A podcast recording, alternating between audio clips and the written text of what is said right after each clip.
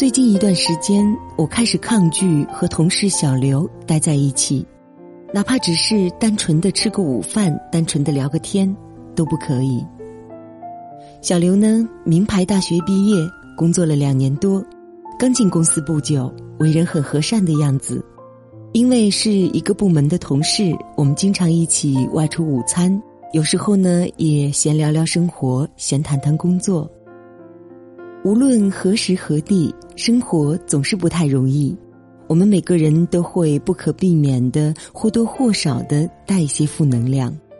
但是小刘身上所携带的负能量真的是超乎我的想象，他习惯抱怨。他说不满意上司安排的工作，感觉像是在打酱油。他给自己的职位直接打上一个大大的差评。按照他的能力，老是要干一些打杂性的工作，既琐碎又累人，也看不到明显的成效，简直就是一种没有价值的消耗。而且经常还要加班。目前他对这份工作充满了怨怼。但是呢，想一想房租和生活费，以及眼下不容乐观的就业环境，又不敢轻举妄动，所以超级纠结。我们每天都会准时收听到他关于怀才不遇主题的憋屈。刚开始的时候，我们都给了他立牌的安慰鸡汤，然而时间久了。跟他一起结伴吃饭聊天，一路顺道坐车回家的人一个个在减少，大家好像对小刘的诉苦都感到很不耐烦。我也是在绞尽脑汁找借口，以达到不和他一起共处的目的。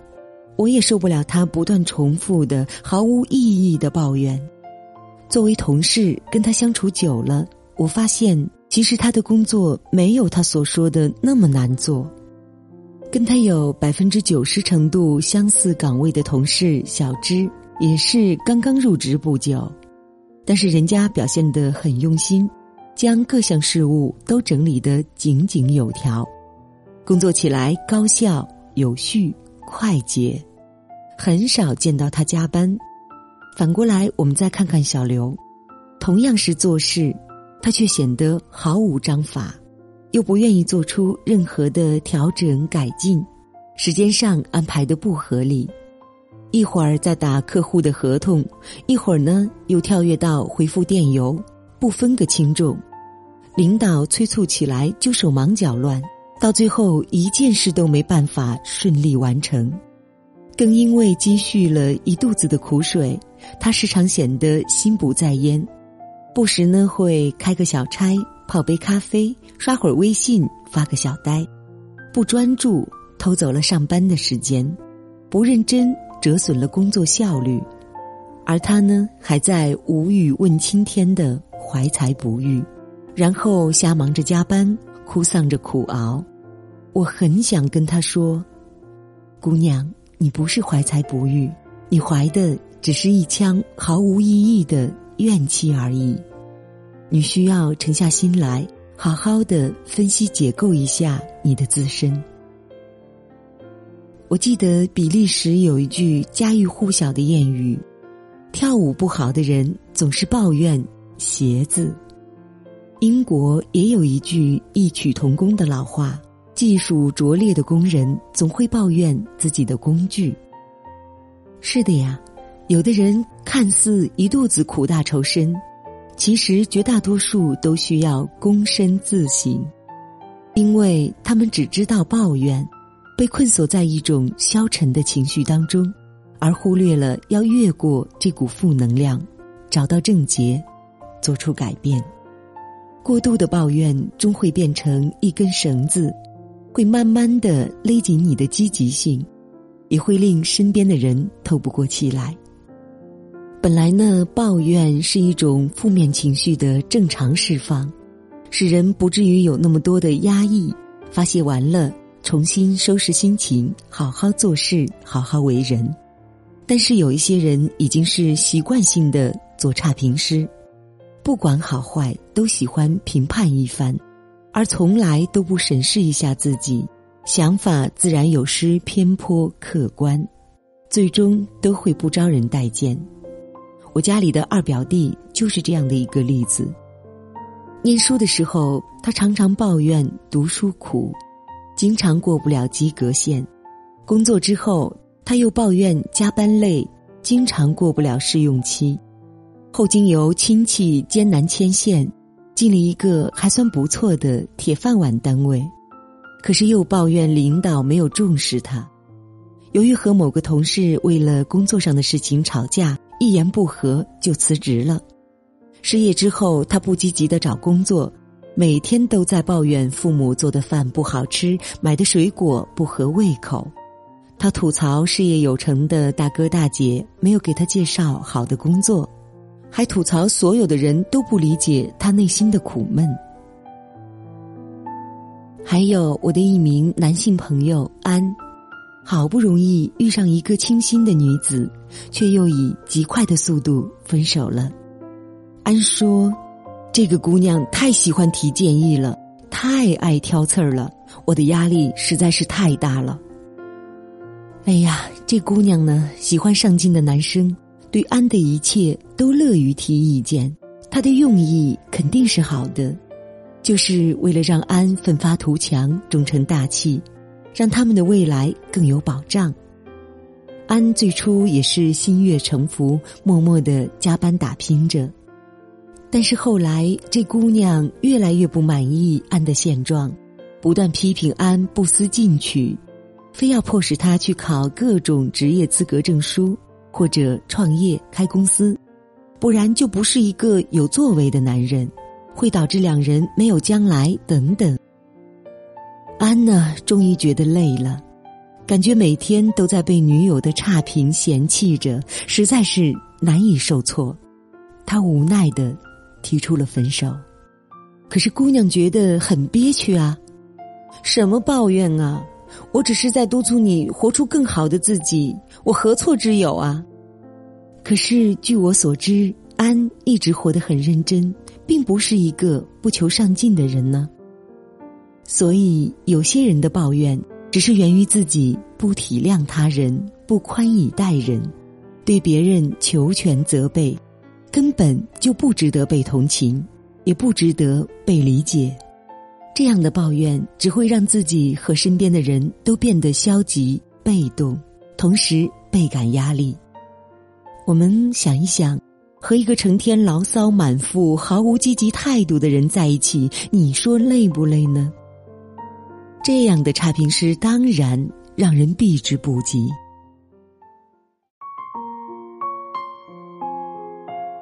今年过年，老同学聚会。吃饭的时候，我和几个同学一起打车去酒店，一路上车里放着电台的节目，女主播正在侃侃而谈，好像是在说着关于职场的话题。我们在闲聊，不怎么留意。突然，副驾驶座位上的柯兰冷不丁的冒出了一句：“师傅，可不可以关掉电台啊？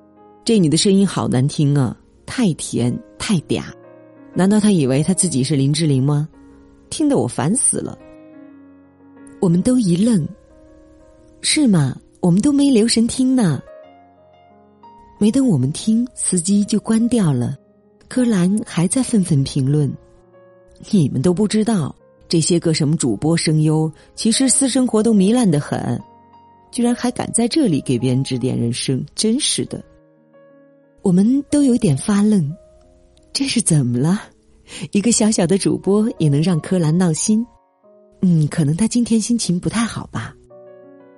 吃饭的时候，柯兰正好坐在我的身边，嗨，我这顿饭呢，真的是如同绝辣。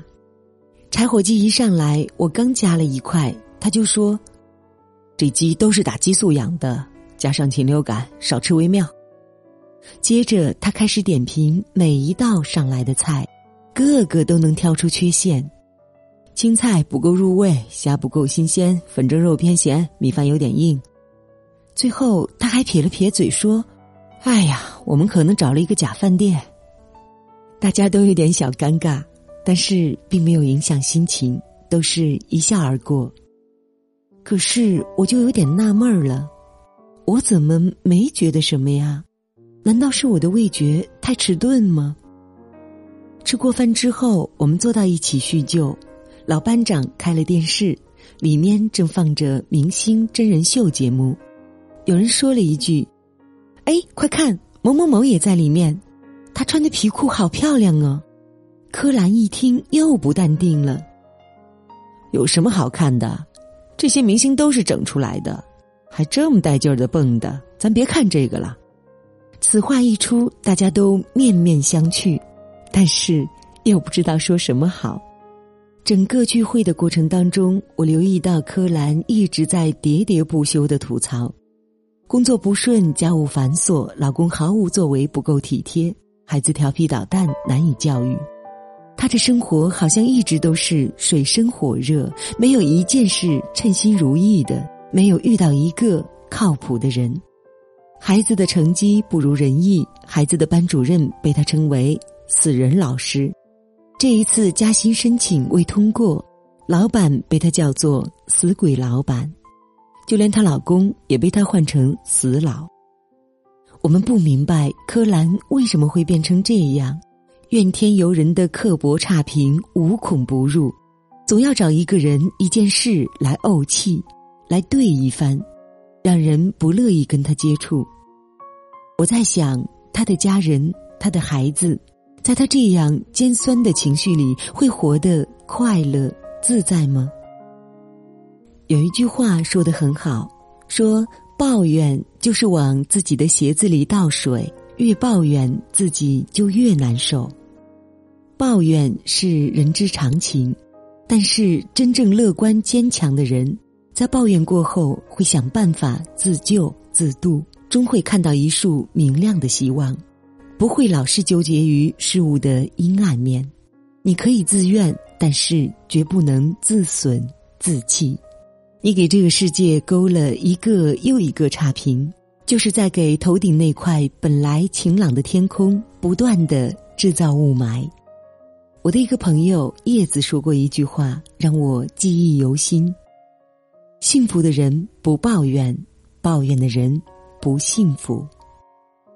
所谓的存在即合理，抱怨不完全是负面的，它也有着必要的存在价值。比如促使我们反思自省：是不是我做的不够好？是不是我的看法有问题？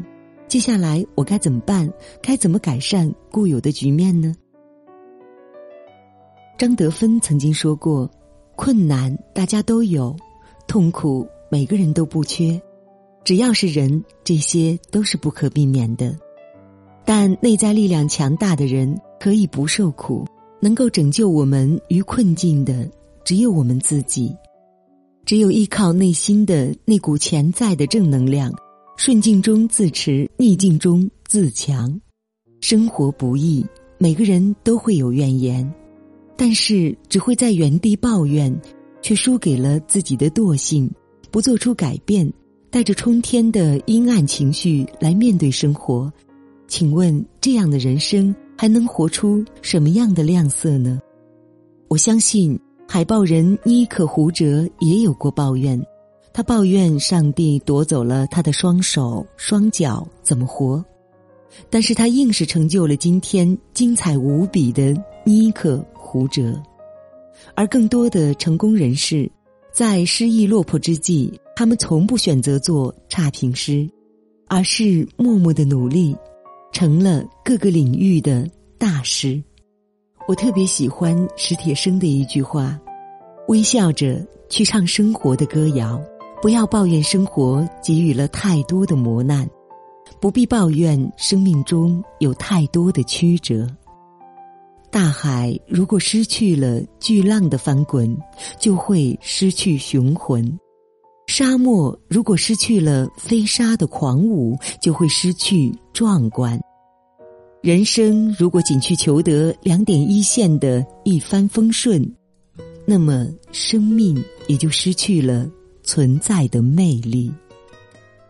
所以，亲爱的，请你不要做生活的差评师。而是减少质疑，放下埋怨，改变自己，磨练自己，让快乐、自信的阳光照进心灵。我知道你现在过得不快乐，总有一些困难难住你的拼搏。我们怀念从前的那种快乐，就算有些困难有你难不住的性格。你笑着。泪闪烁，问我有没有后悔，曾坚持着你说你坚持的，虽然没有后悔，却有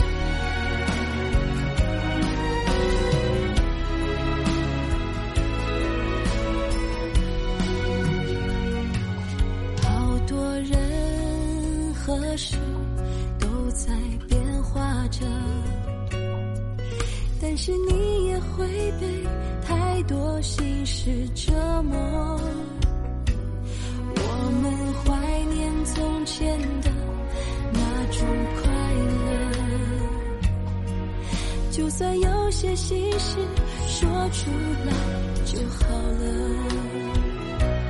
你笑着，泪闪烁。问我有没有后悔，曾坚持着你说你坚持的，虽然没有后悔，却有一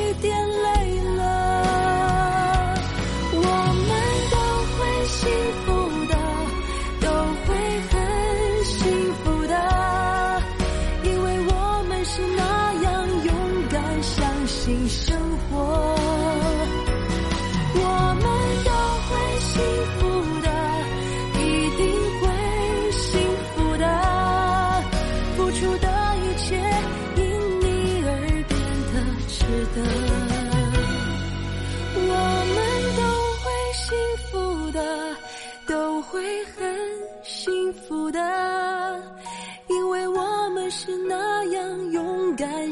新生活，我们都会幸福。